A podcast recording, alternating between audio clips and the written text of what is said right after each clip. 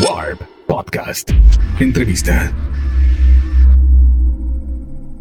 Hola, ¿cómo están? Yo soy Alejandro Franco, soy fundador de Warp y el día de hoy les voy a presentar mi más reciente conversación con Frank Healy. Frank Healy es el vocalista y líder de la banda Travis, una banda irlandesa sumamente importante en el Reino Unido y en toda la movida británica de la década de los 90 que ha adquirido una notoriedad importante en nuestro país al paso del tiempo y que me atrevería a decir que a veces incluso el mercado mexicano, el mercado latino es mucho más poderoso e importante para ellos que el mercado local, que es el mercado británico.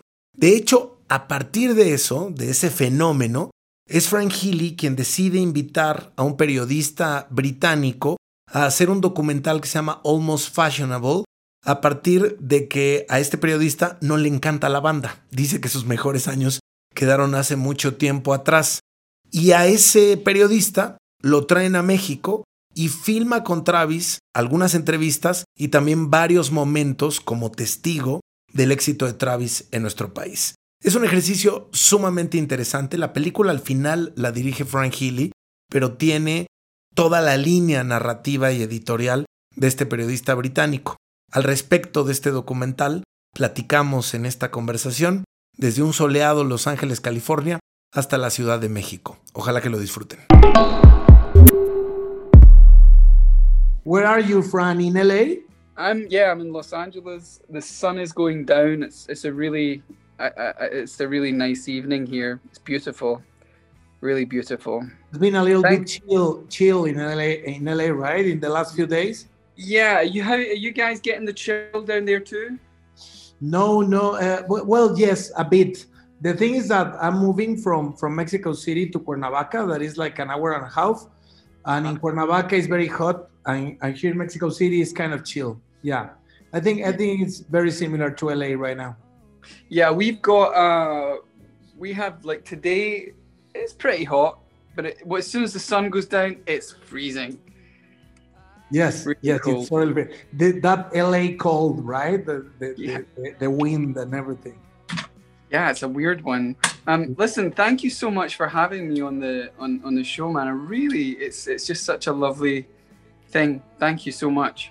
No, I think the last time you we we we talked, we met in the in the studio, and that probably happened like in 2016 when you did that tour and you were filming the the documentary, right? This is correct. Yes. I, I just saw the documentary this morning. Ah. Yeah, and and it went like really really fast for me, and it was like a really nice piece to see and. I'm I'm wondering a lot of things that I, I will want to talk with you Great. today because uh, I do think that is a, a, big challenge to start a documentary from a band with the band's perspective. You know, like it, it's it's it's very dangerous because it's very it, dangerous. It's like okay, we're gonna talk about our story and that's our side of the story. But I think the, the, the decision that you made was very clever to include someone, a journalist, yeah. that could be like like the other side, like like a guy that doesn't like Travis very much. so so tell me the, the documentary starts with the call when, when you call him mm-hmm. you propose the idea to come to mexico mm-hmm. like 10 weeks later or something like that to film the documentary and to spend time with the band but the real idea when actually happened the um well we shot on the last album, Everything at Once, I made a movie to go with the. I made a film to go. I started doing a little bit of filmmaking towards the end of our time in Berlin, and I. Um, so I made a film to go with the last album, mm-hmm. uh, Everything at Once, and after shooting that, I kind of thought I sh- we should I would like to do more. You know, I'd maybe like to do something else. And um, my DP, the guy, the cameraman, suggested, "Why don't you film? Why don't you go on the road and film the band?" And so we we we sort of had the idea then. Around about this time, we I, I knew this journalist, mm-hmm. Wyndham Wallace, who who's a very nice guy. He just didn't like the band, and um, we could be professional about it. And we're you know we're we're we're, we're friends now, you know. But Yeah. I I so I I- really when you're making uh, mu- music documentaries are can be almost um, very cookie cutter. You know, this they, they follow the same format. Um, Yeah. If they're if they're band documentaries, they can be very uh, predictable and and and still you can have a predictable one and it still be enjoyable because you're watching your favorite band and you're learning about their story. But I wanted it to be um, different. I wanted it to have some kind of a different um, take from a different angle Yeah. for exactly the reason that you're saying. I, I felt that I could, I could still. I'm telling the story. In fact, you know what? My editor's telling the story. yeah. Um, she's amazing edit. It's, it's it's a brilliantly edited um, bit of bit of work, um, and that's why it goes by so quickly. Um, so I I think that uh, so including this this character in the in, in as the as the sort of um, he carries the documentary on his shoulders. You get to see not only the band, but you get to a sort of glimpse of this other side that people don't really know exists, which is they put a face to this thing called the critic, Mhm. and all all bands have, have a total. We have we have a we have a thing about critics because you know we spend years and years making an album, and we we really when we put it out, we're we're all very confident, but at the same time unconfident about it. And sometimes these guys just kick the shit out of it and we're like ah! So i thought you know why why not like learn a little bit more about their angle and and maybe be sympathetic towards it rather than this aggressive thing that musicians and artists have with critics so in, in the end you get this nice balance we have the, the story of the band and also this idea of how maybe some critics they get lost you know they forget how to be fans of music because it becomes their it becomes their life it becomes their um their occupation and in Yes. the middle of this you have this it's every day. nice- Uh-huh. yeah and in the middle of these two things you have a kind of love letter to mexico Yeah. um, which is it's our it, like it's our favorite place to come to as a band. I think all bands have favorite places, and Mexico's in the top, you know, the top three places that every band loves to come to, and in, in the top three as well as Glasgow, where I come Oh, from oh, oh. because because the fans people that go and see music in in our cities and, and our countries we know music runs through us like blood it's like we are in our countries that there there's something that music does to us. It's like crazy drugs. It makes us go crazy. And um, and bands love this. You know when you go to when you have an audience who are singing louder than the band and uh, it's it's quite intoxicating. So in the middle of this there's the love letter to this wonderful place we all love. Uh, I, th- I think the idea is is wonderful, and, and, and all the the the documentary is really well, uh, you know, structured. The, Yeah. the whole idea is there. You don't need to tell step by step every year and every album of the band.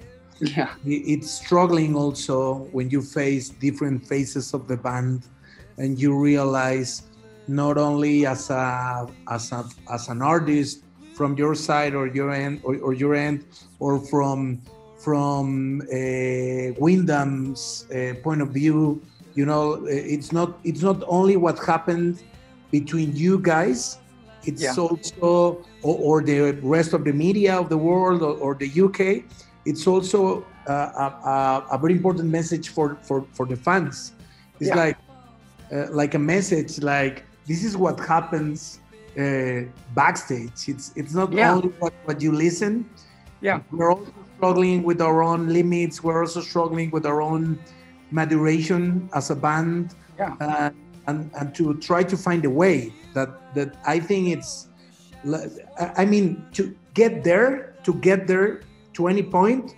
it, it could be hard but to stay there for so many years Yeah. That's the real challenge, and and that's what I like about the documentary that that it's a, a journey, and and it's it's really well structured, and and and I I suppose that that you were trying to to put that message for the fans also. Yeah, absolutely. The uh, we're Travis are a very special. We're we're quite we're odd band. we and the, the the documentary's called Almost Fashionable. We really it's not a deliberate thing to be almost fashionable. It's just the way we are, and, I think one of the things I think is that we're Scottish, and Scottish people are very straight down the line. We we don't we don't we don't weave around. We we kind of go straight down the middle, and we stay uh, the way we are. Like you don't lose your accent if you're a Scottish person. You it's you keep it, you know, because it's a badge. It's like it's, that's my identity. Um, you um, like you keep your feet on the ground. If you become massively famous, which we did, you know, we sold like I don't know, eight million, nine million albums, became massive. We still we still kept our feet on the ground, and um, and we also kept this idea where it's it's simple, you know, write a song, make it come from your your your your gut, make it about the truth, and and it will be timeless. Don't don't try to follow fashion because fashion changes every week and you end up looking like an idiot, like an old guy down the disco. Oh, dancing with the kids, you know, that's Uh huh.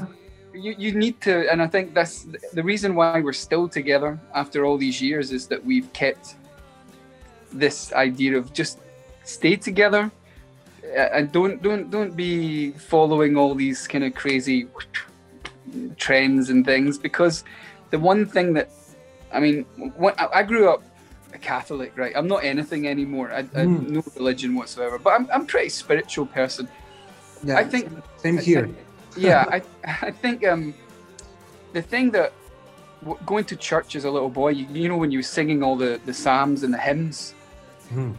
that was my musical background, hymns, and Mhm. these are ancient songs. These melodies are they're Yes. You know they're old, yeah, like older than all these like Mozart and all. It goes even further back than that, and um and they're simple and they're very structured in a very simple kind of way. Um, and I think that there's a timelessness to that. That um, you know, they, they don't have like synthesizers and beats and everything on them. They're just someone's voice Yes. and the human voice. If if you have something, if you're singing the truth of of, of your own truth, whatever, it just can move people. And I think that this is the business that I'm in. It's the business that you're in. You're in the business of looking for magic and trying to find it in a new song or something out there. And um and you know, this is what Travis are. I think that's what really connects with, with, with the with the fans and especially with a band as Travis because the, the fans are always there and, and they know all the lyrics and they know mm-hmm. the songs of course but it for me it's not a surprise because I, I I'm as, as you're from from Glasgow I'm from Mexico City and I know my people and we're very passionate and, and I know that we connect a lot, not only with UK bands, but also spe- specifically with with bands like like you guys. And and, Mhm. and I think we have a lot of similarities between Glasgow and, and Mexico City, and that's oh, why yeah. yeah, it, in in a lot of ways, uh, the education, the religion, the Yeah. the drinks, the way of Football. seeing live music, exactly. So so, so it's very natural. Maybe we should. Maybe we should. There should be maybe a television show that takes a hundred people from Mexico and a hundred people from Glasgow and just swap them for for like six months and just follow them and see what happens. Because sounds, sounds a little bit expensive, but but we should try it, man. you know, it just or maybe just get the get get your get the local governments to sponsor it. yes, yes, that, that would be amazing. a cultural exchange. You know, we A we cultural exchange between the two cities that would be terrific. I Yeah. would love to be in in the in in the hundred people. You know, like to, to live to live in Glasgow for a while. Oh, I, Oh I love god! I love Glasgow. I, I met Glasgow when I when I did a tour, like a private tour, trying to visit like single malts uh, companies. Uh, you know these distilleries. Yeah. And, and then at the end, I went to Glasgow. And actually, I was I was doing a documentary about Rodrigo y Gabriela, and, Ah. and, we, and we shot in Glasgow. And, oh my that- god. that's why for me it's very very special always to talk about a documentary because from my end i already did one once and it was a, a wonderful experience and, and it's very tough and it's it's really special to, to be involved in a project like that because you start with an idea and then it became something else Yeah. You have to let it take you. You Yes. can mold it, but you, you have to let it take you. I can't believe you're with Rodrigo and Gabriela. yeah Um, they are phenomenal. How was the show in Glasgow? amazing amazing terrific With The audience, inc- No, insane. incredible, incredible. For me, it was like uh, from a from a whole week visiting distilleries all on my own with my own alcoholism. I love I love for the whiskeys and etc. And I went to Glasgow and I, I met them before the show, and then after the show, I, I actually the the backstage after the show, I did it with a really really small and tiny camera and we included in the documentary because they were putting ice in the arms because they were so frenetic that they were playing so hard that they got injured actually uh, when they were playing because they were very excited because of the people We uh, we have a st- I have a story about Rodrigo and Gabriela. Um, they um, so we were um, we were booked uh, in 2000 and maybe 2006, I Mhm. think, um, to play uh, the KCRW um, acoustic Christmas concert Okay. or something. Morning becomes eclectic. One of these kind of yeah i love it- i love that show it was a big it was a huge concert in the gibson amphitheater in los angeles and um, they had everyone playing in it they had um, uh, this this uh, what are they called again this uh, lily allen was playing everyone was playing it all the big acts okay um, the shins the shins were playing it oh Modest Mouse were playing it. We were playing it. Um, Rodrigo and Gabriela playing it. I never heard of Rodrigo and Gabriela until that night. So we, they had a revolving stage. oh Okay. wow There was like a giant record player that was when you'd have the people out in front of the audience doing their Uh-huh. thing, and then behind the curtain, they have the other band setting the other band and it, it turned right yeah, it turns around. I, right? s- I saw that once in LA, but for uh, from K Rock, from a K Rock. Uh, Same place. event. that that must same be venue. the, yeah the same supplier, I suppose. well, it, no, it would be the same venue because they had the same. They used the same venue. So Okay. So, yeah, so we're. I'm I'm going out all night and I'm looking at the other bands on the stage, and I and I kept looking out, going out into the audience and going, "Oh man, we're gonna kill this! Oh, oh my god, we are gonna kill this! Look at that!" And the bands were doing okay, but they no, they didn't have that thing. You know that we Travis have this thing, right? We have this nice yeah, the vibe, with the audience. the Yeah. the connection. So, so um, I'm, I'm going, oh my God, we're going to kill this. And they kept going out times to see the bands, and um, everyone was fine. But I was like, we're, oh. And then I, I remember sitting in the dressing room and, um, and going out one more time because I heard the audience, I mean, literally going wild, wild. I didn't know what the noise was, I didn't know what I was hearing. So I went outside and I popped my head out, and there was two people on stage going doing this, and I'm like, oh my god. And I'm like, we're on after this band. Oh my god. The whole of this giant place was on their feet going, yeah. And and I went backstage and I was white as a sheet. And I and the, the band are like, what's up with you? And I'm like, oh, eh, nothing. it's okay. So we went on stage and then I remember just standing and you could hear like you have to have your back to the curtain so that you turn around and you face the audience. and we could hear the crowd screaming like a Beatles concert behind us as they finished, as Rodrigo and Gabriela finished the set. They were like, and then the thing started, and we came out, and the crowd just went. and it was the worst gig we ever played. You, oh. you couldn't go on after them. It was it was like we just nobody could go on after them. They were so no, it good. became impossible. Yeah. and, and and it- I learned a lesson, a good lesson, a valuable lesson that night. Don't get too big for your boots. That's a good anecdote. I, I, I will let them know this this story. It's amazing. I met You them, met them, a you met of them. years. Yeah, I met them a couple of years later, and um, we we played at Fuji Rock, maybe five years later. And I went up to um, Gabriela and I said, "Hey, remember blah blah blah?" And she's like, "Oh yeah," and I was like, and I told her, and she's like, "Oh my god, I'm so sorry." thinking thinking in, in the documentary that that I made, uh, I saw and I was very surprised at the end at the credits that actually the, the direction of the documentary is is yours. I mean, Yeah.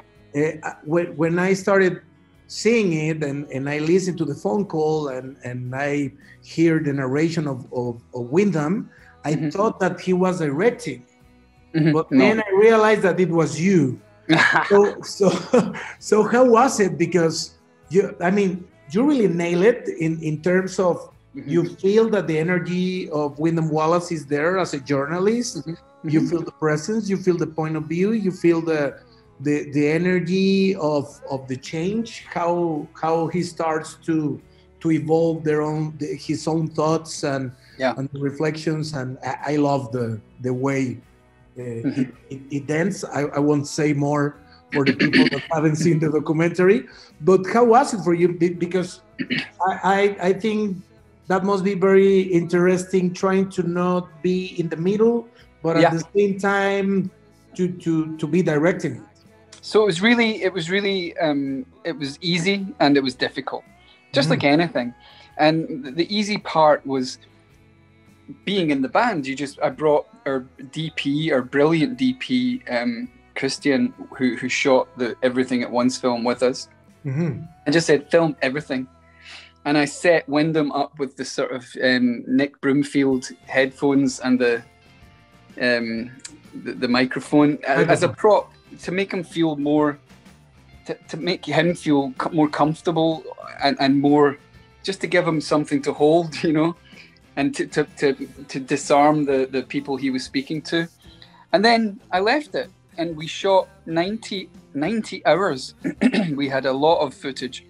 Um, we were there for 10 days, so we, we shot a lot of footage. And um, and then we sat. I sat. Then then Wyndham was was out of the picture. Everyone was gone, and I went into with my editor Sarah Iben, and um, That she's she- also producing, right? yeah, Mhm. she she's amazing editor, and and I I sat. I mean, we sat for a year cutting that. It took a year because this is the thing. Like you say, you know, you start with this idea and it starts to veer off like this. Yes. Um, and we got we got lost because there's so much footage. We got lost somewhere in the middle of it, and this is when it started to get difficult because we couldn't. Going, "Wh- wh- what's, where's this going? So I suggested to her. I mean, my as a director, when you're doing a documentary, especially when it's about your band, I, I, I honestly I, I left it pretty much to Sarah to to to tell that story Yes. and I would I would I would be there and if anything popped out that I felt was that's not really us or that's not really right or maybe the story could turn here or there at this point I would step in but I, I'm pretty hands off um, when I needed to be. But halfway through it we got lost and um, I, I, I suggested that we make a, a trailer. So we- we were we were we got the beginning of it we'd done a couple of things but it was just so there was so much to deal with and we were trying to get the story of the, the journalist and everything so we made this this trailer um and and it was a minute long and it it was brilliant it cut together really well it, it moved really really really well it had a sort of nice energy to it, and it and it put across the. It, it almost encapsulated the entire idea that we wanted to put across. So then we used the trailer, and Mhm. I said to Sarah, "Just make the film that this trailer's for." Yes. So we, we I, almost I did totally it. I totally get you. Yes. We did it. We did it back to front. Um, so we start with a trailer, and then we, we make the film that goes with the trailer, and um, it really helped. It really, really um, helped us with the just the how we put it together, and it, it and came and together. pace, right? The, the, the, the pace also of the, of Yeah. the narrative. Yeah, and it came together very quickly after that. And then at the end, so we eventually we had the whole documentary almost finished. And um, I never made anything like this before, and Sarah had never done anything like this before. So she sent she sent it to a friend of hers who's a big documentary filmmaker in New York. Make, they make big stuff, and um, her friend wrote back this classic email. She's like, it's like a checklist. She's like, Have you done this? Have you done that? Have you checked this? Have you done that? Have you got the copyright? Have you got the publishing? Have you got the thing? It was like someone switching on a light in the dark room and you suddenly going, You thought everything was thought everything was okay, but then suddenly not only did you had you not done anything, like because we were producing it ourselves, I never done anything like that. I Yeah. then had to go and get all of the copyrights for all of the music Yes. all of the even my own music. I had to pay for my own music. Whoa. The- but it was good. Everyone did Yeah, good yeah. deals and but I mean I, I, I suddenly had to go into this weird um you know calling up um the the like for instance um calling up the publishers of Shostakovich and saying I need I need a deal on this piece of music. Um, and they're like, "What piece of music?" I'm like, "Well, it's this one," and it goes like this, and they're like, "We'll give you it for ten thousand dollars," and I'm like, "I don't have ten No, no, thousand no. dollars." That's not the budget. we Yeah, don't have a budget. yeah, exactly. And you know that feeling, you know. And um, so we we just we just we just got it in the end, and we managed to get it all together. But I've never been so shocked at how much work goes into my appreciation for producers is Yes. through the roof. I mean, I, I I'll never do anything like that again. I say that, but I mean, I've just spent a year making videos produced by myself. It's just a bit budget, isn't it? It's like, and you know, we're now in COVID, so you have to do everything yourself. No, I totally agree with you. For me, it was like the one of the biggest challenge in my whole career. Like it, took, it took me five years to premiere it, to put all the pieces together, because I went uh, with them traveling for in different segments for almost two years. Oh my And god! Try to put all together. It was a totally mess. And Oh. then to decide the story, and then to to to to get all the pieces like in the legal side and everything. It was like very very difficult. And. And and then you premiered this uh, on on Morelia and on Yeah. that is my favorite uh, film festival in the It's world. It, it's amazing. Yeah, COVID amazing. wasn't there yet, and now it's the COVID. So let's let's try to to to finish with the with with the the moment. Where, where are we standing now? I mean, the movie is already there, uh, available for the audience. You Mhm. premiered it like uh, three years ago in in Morelia. How Mhm. was it for you, and what were you thinking it could happen with the documentary when you finish it? How how how has been that part? Okay, so the the the um the uh, premiere was so good, and to, to do it there and to do it in Mexico, where it was it was all about this. Isn't it? It's funny actually. You know, if you boil it all down, if you boiled this documentary down, and even your documentary down as well, because they're they're you know they, they're a very similar band to us in terms of giving everything to their audience. and when there's nothing left, giving more. Yeah, Um, so if you boil it down, though, that this this this documentary is about this thing that, that Mexico has, that Glasgow has, that is that is the embodiment of what what great music and art is. It's this feeling. So bringing it to Morelia for me was the perfect place to um, to show it. It it got such a good reaction. Um, and we had we had um, translation underneath, you know, subtitles, and, and everyone laughed at the right moments. There's some, you know, there's some funny. My funny, the funniest part of the documentary, and it, it comes back to me time and time again. And I would love to meet this girl because she was so funny in the doc. Is when he a- he asked this girl about what would you, which member of the band would you uh, go on a date with, and she's like, "Oh, I don't know." yeah, yeah, yeah. I remember. and her that. boyfriend. with the boyfriend there. yeah, Yeah. but uh, we cut that. We, we we we cut that for her sake. We um we cut that because that went on a little bit longer. Huh? It would have it would have embarrassed um probably him more than more than her. Um, really, it was very funny. But anyway, yeah, that was amazing. The um the it couldn't have gone better. Um, and Morelia is just the it is the greatest um, f- uh, film um, festival. I think you know you've got Yes. all the big ones, but Morelia's got this thing. You know, it's a magical It's a thing. it- yeah, it's a city You is know? amazing. The place is amazing. Yeah, it's the best place. and everyone loves it. Every I, we, and they looked after us so well, and I met lots of amazing people there, um, and um, stayed in touch with a, a few of them since then. Um, and as far as like what I wanted from the from the documentary, what I, we're still on it. You know, it's for me, this thing was a. You know, we made albums, and people have been trying to talk about our band you know they've been trying to get us and, and understand us and, and, and put us in a frame and to say this is this band and um, i needed to do that. I needed to tell that story myself because no one else seemed to be able to do it because we're quite an odd band. Yeah, and so this documentary is again like our music you leave like like crumbs you know breadcrumbs in the forest. You leave them for people to follow your career.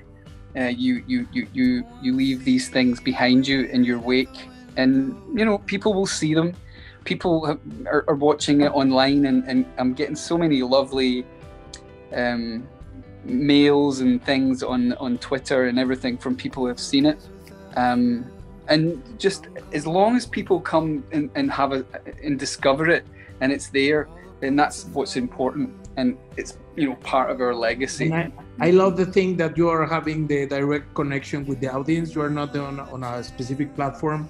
You Yeah. just put the, the documentary there, and people can access to it from anywhere at any time, and, and, and I love it. We have like a couple of minutes more, and I would love from you to tell me about life on the Pool. That that's the name of the of the new release. uh, say that again Live from the pool. You have a you have the uh, uh, new, Oh. new uh, it's a new Right. album.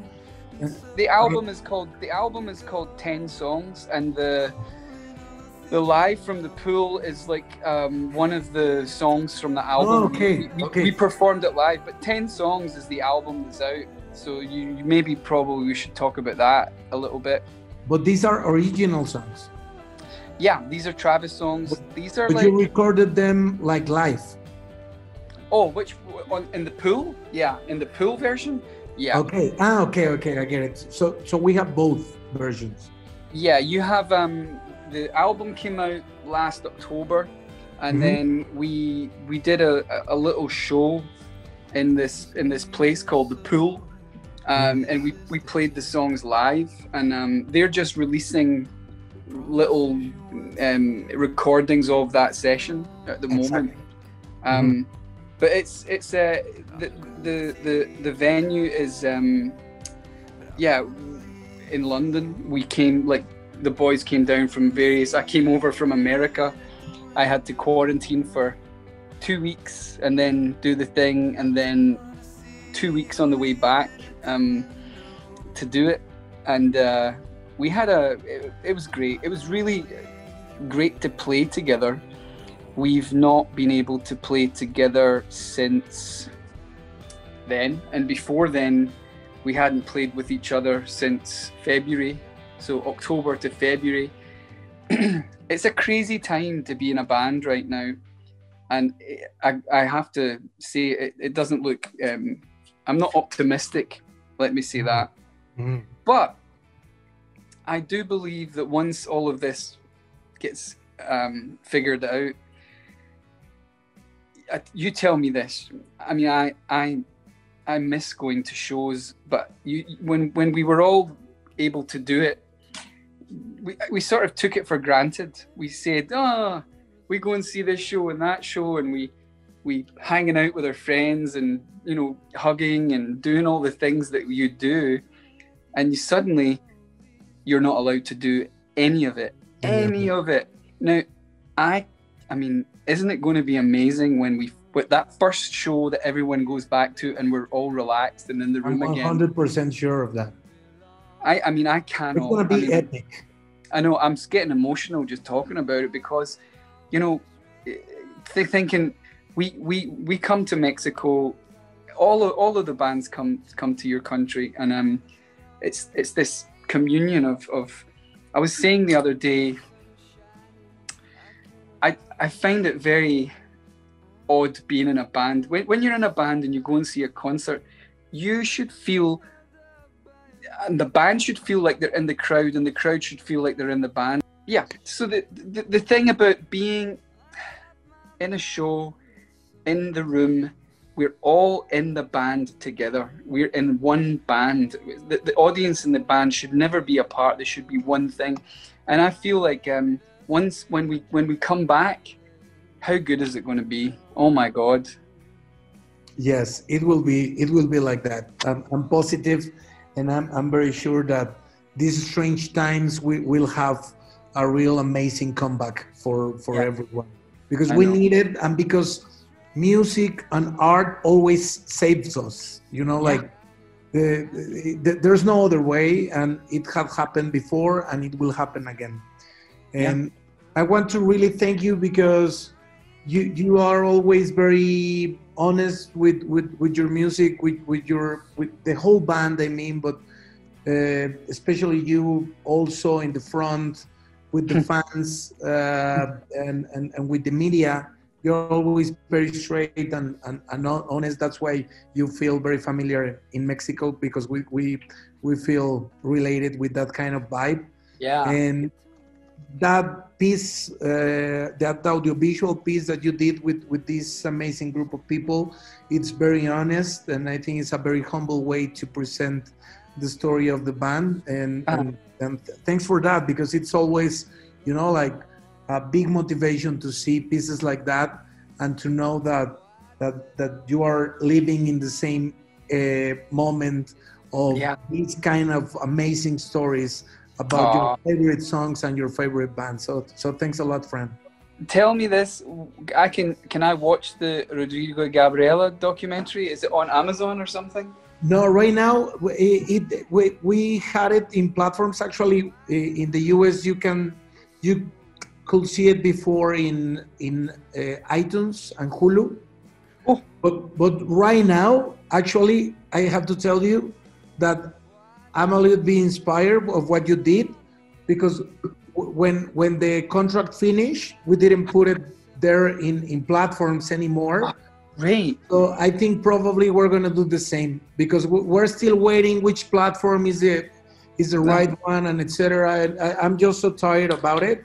Yeah, And it's such we a had drag. it for we had it for three years, Oh, and now the last year with the COVID, I thought that we were like going to Amazon or Netflix or whatever, Mm-hmm. and you know that like, they are still deciding and everything. oh, Uh, so I, I think I'm I'm just gonna put it there also with a similar platform of what you did.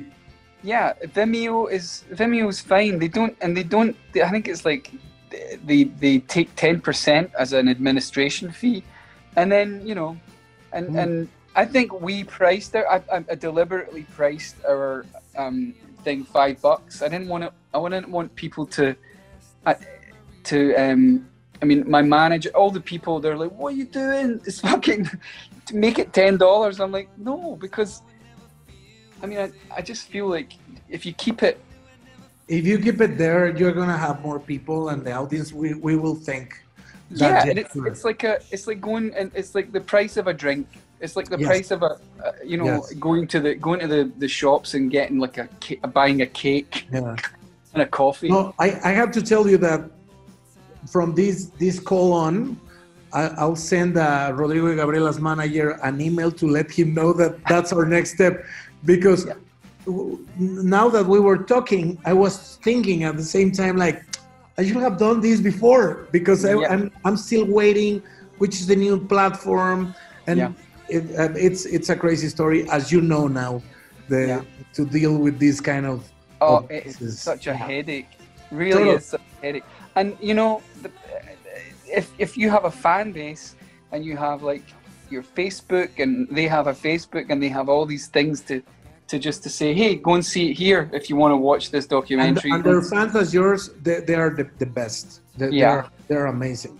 So, so now that I, I want to let you know that when you see the documentary there, it's gonna be inspired also by your by yours in, in the terms of the platform. But I would love to to send you a, a link to watch the documentary. oh, can please? I would Yeah, love it. I'll watch it with I'll watch it with my editor. Oh, I would love to. I would love to. Uh, we, we did that like five years ago, uh, so for me it's kind of difficult to see it again. But me I'm pretty sure you're gonna you're gonna enjoy it, man. Thank you so much, man. Yeah, I'll give you my. Um, let me let me send you a text with my email on it. That's amazing.